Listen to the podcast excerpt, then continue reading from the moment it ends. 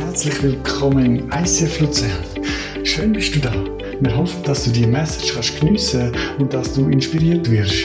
Mehr Informationen zu dem Podcast und weitere Ressourcen findest du auf icf-luzern.ch.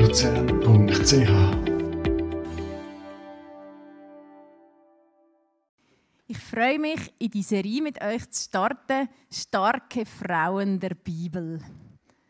Und ja, wenn ich so das Alte Testament so ein bisschen durchgehe, wie Hannah schon gesagt hat, es gibt so viele Geschichten mit Frauen, was die gemacht haben. Und das ist erstaunlich, weil im Alten Testament Frauen sehr eine untergeordnete Rolle hatten. Und wir werden noch neben der Tamar etwas hören über die Lea, über die Maria, über die Tabitha. Es sind Frauen wie du und ich. Mit Kämpfen, mit Fehlern. Es sind starke Frauen wie du und ich. Und die gute Nachricht ist, auch starke Männer können von diesen starken Frauen etwas lernen. Ich glaube, die haben uns etwas zu sagen heute Morgen. Ich freue mich, euch die Geschichte von der Tamar zu erzählen. Wer von euch kennt die Geschichte? Cool, es kennen sie nicht alle. Das finde ich besonders cool. Mal eine Geschichte zu erzählen, die nicht schon alle kennen. Die Geschichte steht im 1. Mose 38. Sie ist mitten in der Josefsgeschichte. Im Kapitel vorher kommt Josefs Geschichte und im Kapitel nachher kommt Josefs Geschichte. Dort irgendwo reingequetscht. Und sie hat zwei Hauptpersonen, der Juda und Tamar. Und ich fange mal mit dem Juda an, ihn vorstellen, weil da kommt man ein bisschen draus, hat man ein bisschen den Zusammenhang. Der Juda ist der Brüder von Josef.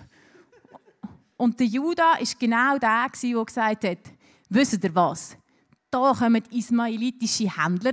Jetzt verkaufen wir den Josef an die als Sklave. Er hat genau die Idee gehabt und hat das umgesetzt. Und im 1. Mose 38 am Anfang lesen wir, der Juda ist weggegangen von daheim.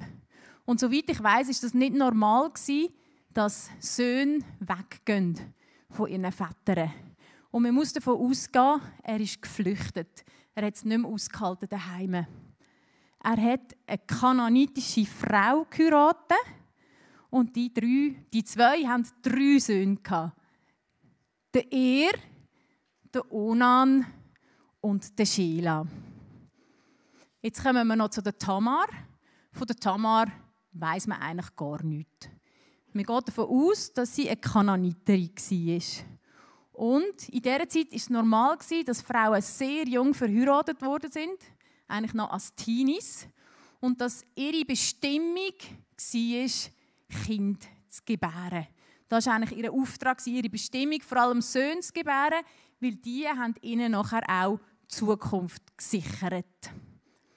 Und der Juda hat Tamar ausgewählt für seinen ältesten Sohn, den Er.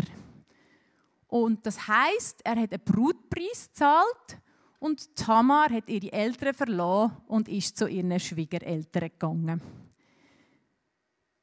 Vom Er heißt es, dass er bös war. Und weil er so bös war, hat Gott ihn sterben Tamar hat noch kein Nachkommen Sie ist Witwe geworden.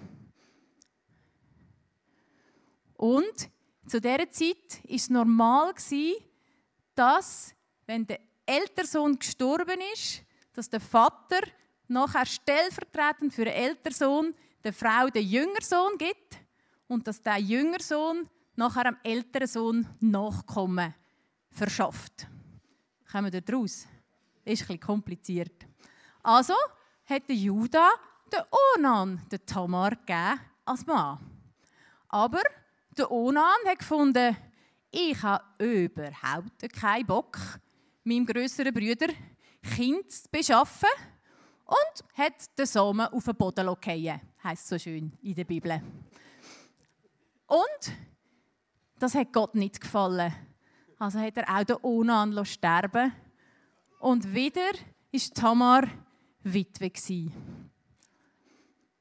Der Judah hätte der Tamar gesagt, der Schela ist noch zu jung. Ich gebe dir nicht den, wenn er grösser ist. In Tat und Wahrheit hat Judah aber nicht vor, ihr den Schela zu geben, sondern er hat Angst gehabt, dass der auch noch sterben würde. Und der Judah hat Tamar heimgeschickt zu ihren Eltern, weil er ja, ja niemand mehr hatte für sie. Und so hat sie in ihren Witwenkleider müssen heim zu ihren Eltern warten. Sie hat sonst keine andere Möglichkeit gehabt. Nach einiger Zeit ist ihm Judah seine Frau gestorben und er ist zur Schafschur nach Timna gegangen. Tamar hat von dem gehört und in der Zwischenzeit hat sie auch gewusst, dass der Schela längst erwachsen ist, aber nicht ihr Mann geworden ist, dass diese Chance auch vorbei ist. Also hat sie sich entschieden, sich zu verkleiden als Prostituierte. Sie ist am Wegrand gesessen, auf dem Weg nach Timna und hat gewartet, bis der Judah kommt. Und tatsächlich, der hat angebissen und hat mit ihr geschlafen. Er hat ihr ein Geisenböckchen angeboten als Lohn und Tamar hat gesagt, Moment mal, du gibst mir ein Pfand, weil er hat jetzt nicht gerade das Geisenböckchen unter dem Arm gehabt. Und sie hat den Segel, die Schnur und den Stab von ihm wollen. Später hätte der Judah das Geisenböckchen bringen. Er hat aber die Prostituierte am Wegrand nicht mehr gefunden. Und es ist ihm gesagt worden, da hat es noch nie eine Prostituierte gegeben. Drei Monate später ist ausgekommen, Tamar ist schwanger. Sie hat Hurerei betrieben. Und der Judah hat gesagt, die wir verbrennen. Und auf dem Weg dorthin wo sie hat verbrannt werden, hat sie dem Juda den Stab, den Siegelring und die Schnur gegeben und gesagt, von dem Mann sind meine Kinder. Und da heißt es im 1. Mose 38, Vers 26, da erkannte es Juda und sprach, sie ist gerechter als ich, denn ich habe sie nicht meinem Sohn Schela gegeben. Und, was ich jetzt vorhin noch unterschlagen habe, Tamar ist tatsächlich schwanger geworden. Und sie hat Zwilling bekommen und ist am Leben geblieben. Sie ist nicht umgekommen. Bleiben wir einmal schnell bei der Tamar. Also die Geschichte ist fertig.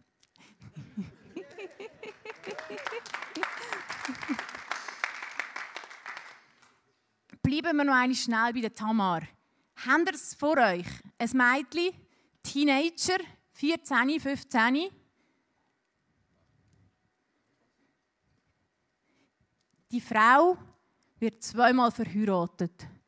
Eines mit einem bösen Mann, eines mit einem Mann, der ihr nicht zum Recht verhelfen will.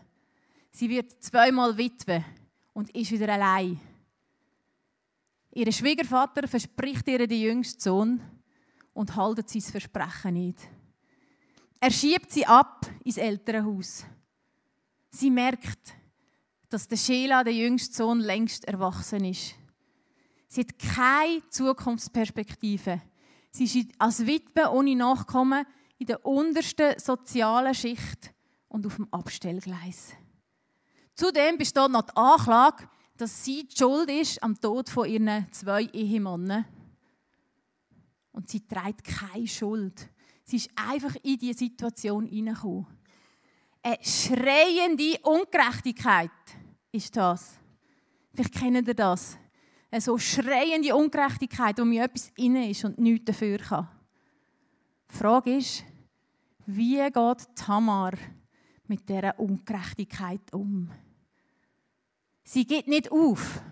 Sie hebt an der Bestimmung fest, ihrem Ex-Mann Kind Erbe zu verschaffen und sich eine Zukunft sichern. Und in dieser Verzweiflung inne ist sie zu allem parat. Sie riskiert alles. Sie riskiert ihr Leben, sie riskiert ihren Ruf.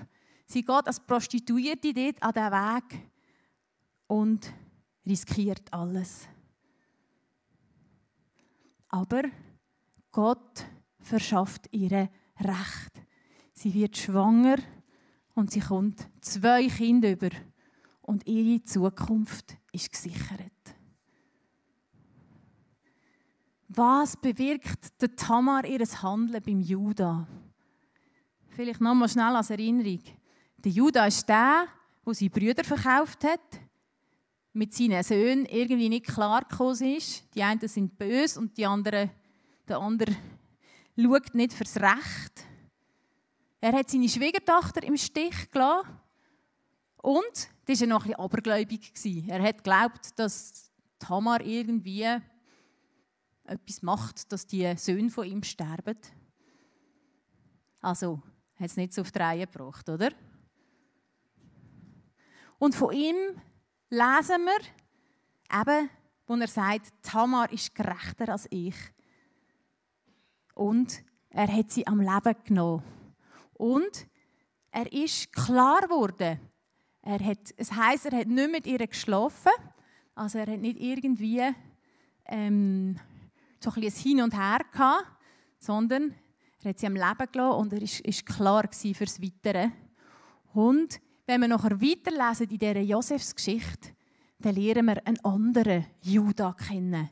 Da lernen wir einen Judah kennen, der für seine Brüder einsteht und sagt, nimm mich gefangen oder bring mich um, anstatt mich kleine Brüder. Ich bürge mit ihm, für ihn, mit meinem Leben. Irgendetwas ist passiert beim Judah. Wir wissen nicht genau wann, aber es sieht fast so aus, als hätte die Tat von der Tamar den Judah zur Umkehr geführt. Und Gott hat ihn extrem gesegnet. Am Schluss tut der Jakob so Segen verteilen, alle seine Söhne. Und der Judah ist der, der den fetteste, grösste Segen überkommt. Und von ihm sind nachher alle Könige abgestammt und ist auch Jesus abgestammt. Also Gott hat ihn extrem gesegnet. Vielleicht noch etwas Kurzes, das habe ich vorhin vergessen. In der Tamar, ihrem kananitischen Brüch oder sagen wir im altorientalischen Gesetz, dort ist wie ähm, das erlaubt gewesen, dass der Schwiegervater seiner Schwiegertochter Söhne verschafft. Also das ist normal im altorientalischen Gesetz. Das ist vielleicht noch wichtig zu wissen. Also rein dieser Aspekt ist für Tamar nicht falsch gewesen. Aber natürlich, sie hat den Juda überlistet, hat ihn hinters Licht geführt. Genau, das noch schnell als Ergänzung. Wie geht der gerechte Gott mit der Ungerechtigkeit in der Tamar ihrem Leben um? Macht er überhaupt etwas? Schauen wir mal genau an. Gott lässt den Ehr sterben. Der Ehr, der ziemlich sicher nicht gut umgegangen ist mit der Tamar. Er lässt den Onan sterben, wo ihr nicht zum Recht verhilft. Auch die Schwiegermutter von der, von der Tamar stirbt. Sonst wäre der Judah ziemlich sicher nicht auf die Prostituierte eingegangen. Oder wäre das kein Weg gewesen, wie sie zu ihrem Recht gekommen wäre. Und obwohl die Tat von der Tamar ein bisschen fragwürdig ist, segnet sie Gott extrem.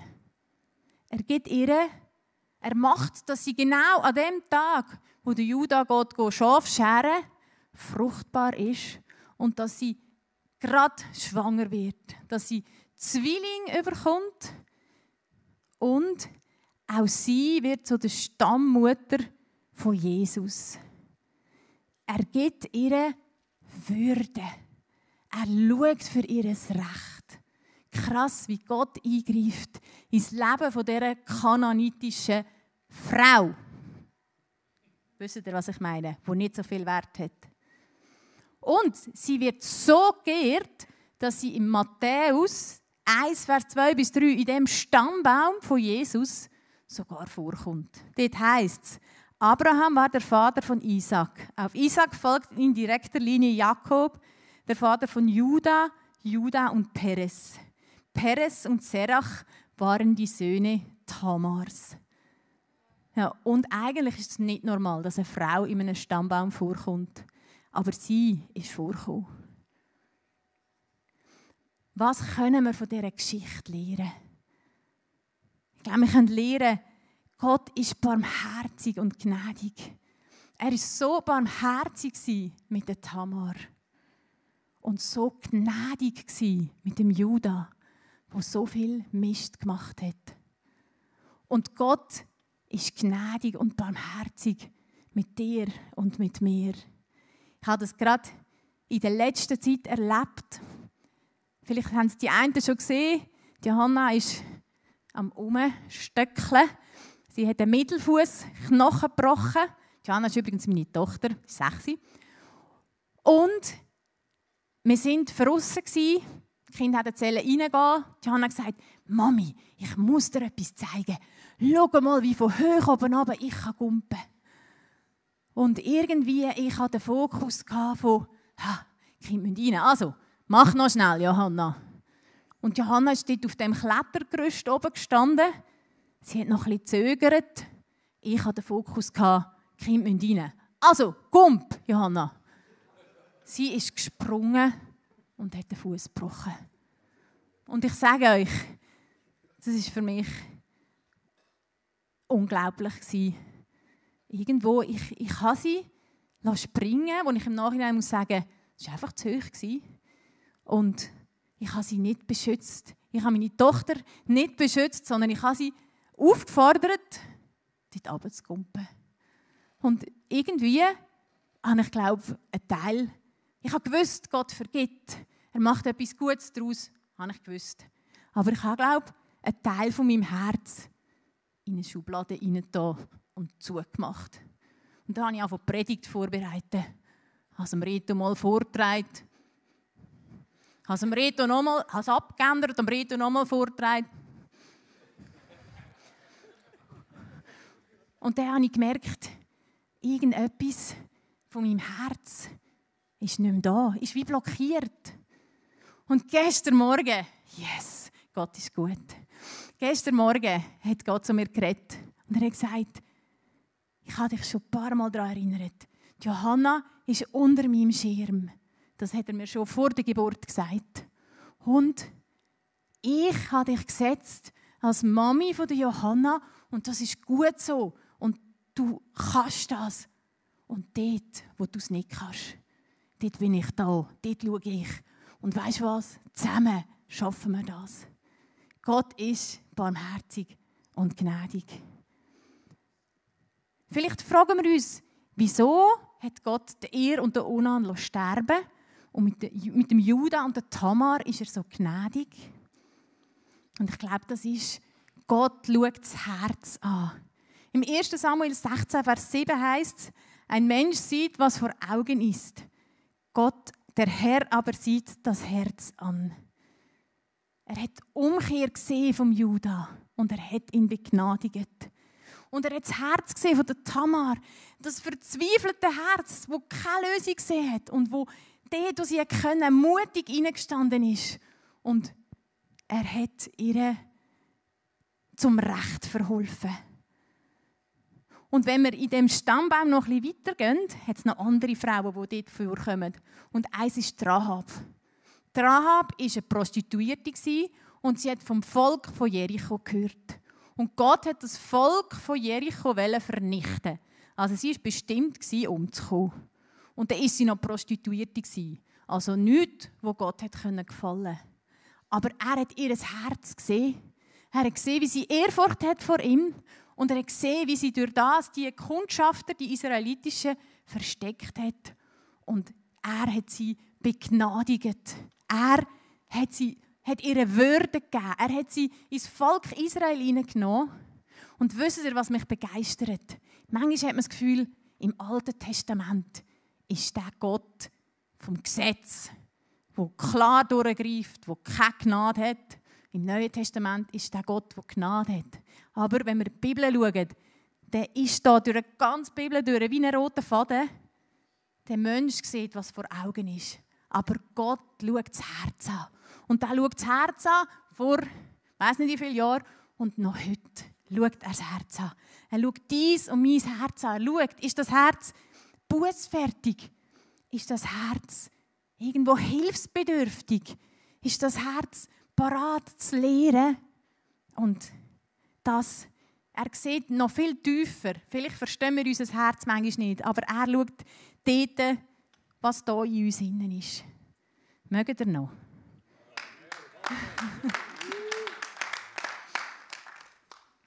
Ein weiterer Punkt ist, Gott haltet seine Versprechen. Gott hat dem Abraham versprochen, ich werde dir so viel Nachkommen geben, dass zahlreiche Völker daraus entstehen. Und ich glaube, er hat das gedacht und denkt, der Tamar gebe gerade Zwilling, dass das vorwärts geht mit dem großen Volk. Und da steht noch etwas anderes. Er hat gesagt am Abraham, ich bin dein Gott und der Gott von deinen Nachkommen. Und er hat sich daran erinnert, ich bin der Gott von deinen Nachkommen. Ich bin der Gott vom Juda und ich bin der Gott von der Tamar. Weil Tamar ist ins Volk Gottes ihnen verheiratet worden. Und wenn er sagt, ich bin der Gott, ich bin dein Gott, dann nachher, dann setzt er sich ein für uns. Dann sind wir ihm nicht egal. Dann verschafft er uns Recht, dann ist er gnädig. Weil er sagt, ich bin dein Gott. Und Gott sagt, ich will auch dein Gott sein. Und wie kann das passieren, dass der Gott sagt, du gehörst zu meiner Familie? Im, 1. Johann äh, nein, im Johannes 1, Vers 12 heißt, die ihn aber aufnahmen, denen gab er das Recht, Kinder Gottes zu werden. Also wenn wir Gott in unser Herz aufnehmen, wenn wir ihm die Leitung übergeben für unser Leben, wenn wir das annehmen, dass Jesus für alle Mist, den wir gebaut haben, gestorben ist, dann kommen wir in den Status, wo Gott sagt, ich bin dein Gott. Und die Verheißungen, die ich gemacht habe, die Versprechen, die ich gemacht habe, die gelten dir. Vielleicht auch noch ein kleines Beispiel. Ich bin als Kind mal mit dem Auto also vom Auto angefahren worden und etwa zwei Jahre später ist ein Nachbarskind tödlich verunfallt. In der gleichen Straße, wo wir gewohnt haben. Und das hat in mir Angst ausgelöst. Ich hatte Angst, meine Eltern verunfallen und sterben. Und wenn der, zum Beispiel, mein Vater war Lehrer, ist am Mittag heimgekommen, wenn es der Viertel vor zwölf, zehn vor zwölf, zwölf wurde, bin ich um den Tiger schauen, ist er heimgekommen? Bin da gesessen. Jetzt habe ich etwas gehört. Ist er heimgekommen? Oder wenn meine Mutter am Abend fort ist, das war ganz schlimm für mich, weil ich dachte, sie kommt nicht mehr heim. Und irgendwann habe ich begriffen, Gott sagt, fürchte dich nicht. Ich muss nicht Angst haben. Weil bei mir ist es so weit gegangen, dass ich gewusst habe, wenn ich Angst habe, dann passiert nichts. Also habe ich mal Angst. Kommen wir da raus? Genau. Und ich habe wie angefangen lernen, ich muss nicht Angst haben. Und heute erzählen mir manchmal andere Frauen, manchmal habe ich ein bisschen Angst, wenn mein Mann nicht gerade heimkommt es könnte etwas passiert sein. Und ich merke, wow, das habe ich nicht mehr. Das ist so weit weg von mir. Gott hat seine Verheißung erfüllt und mir die Angst genommen. Mega. Noch ein letzter Punkt. Gott belohnt es, wenn wir mutig für Gerechtigkeit einstehen. Das sehen wir bei der Tamar, das sehen wir bei der Rahab, das sehen wir beim Judah und noch bei ganz vielen anderen Personen in der Bibel. Vielleicht erlebst du auch so eine schreiende Ungerechtigkeit. Oder vielleicht hast du sie mal erlebt. Vielleicht bist du als Kind von einem anderen Kind belagert worden, ohne dass du etwas dafür kannst. Vielleicht hast du Eltern gehabt, die, nicht gut sind für dich. Vielleicht hast du als Teenie etwas erlebt, wo, dich, ja, wo du in einer schreienden Ungerechtigkeit inne bist. Und vielleicht bist du ja jetzt gerade an deinem Arbeitsplatz, vielleicht in deiner Ehe, vielleicht in der Nachbarschaft, im Haus, bist du so in einer schreienden Ungerechtigkeit drin. Und ich glaube, all die Punkte, die wir jetzt gehört haben, dass Gott so seine Versprechen steht, dass wir die nehmen dürfen, dass Gott unser Herz sieht, dass er barmherzig und gnädig ist. Ich glaube, all das darfst du nehmen für dich, für diese schreiende Ungerechtigkeit. Auch dass Gott sagt, ich bin dein Gott und es ist mir nicht egal, was gerade passiert in deinem Leben. Und ich will dir Recht verschaffen. Ich glaube, vielleicht gibt es aber auch etwas, einen Schritt, wo du wie wüsstest, wenn ich den würde gehen, dann kämpfe ich weiter aus dieser schreienden Ungerechtigkeit raus. Oder einen Schritt weiter aus dieser schreienden Ungerechtigkeit raus. Vielleicht, wenn ich auf jemanden zugehe und mir ihm meine Ungerechtigkeit, wo ich drinnen bin, erzähle. Oder was auch immer. Und ich glaube, Gott wird dir heute Morgen Mut machen. Gang diesen Schritt. Gang diesen Schritt, wo du eigentlich schon lange weißt. Aber vielleicht fühlt er sich falsch an, weil du jemanden würdest bloßstellen oder weil dir schon das Leben lang eingerichtet worden ist, das darf man nicht. Aber heute Morgen sagt Gott, gang diesen Schritt. Und vielleicht bist du auch da und eine Ungerechtigkeit von außen bewegt dein Herz. Das Nachbarskind oder der Arbeitskollege oder der Onkel oder was auch immer. Oder eine ganze Völkergruppe bewegt dein Herz. Und du siehst einen Schritt, wo du gehen kannst. Irgendetwas Kleines. Und ich glaube, Gott ermutigt dich heute, gang diesen Schritt.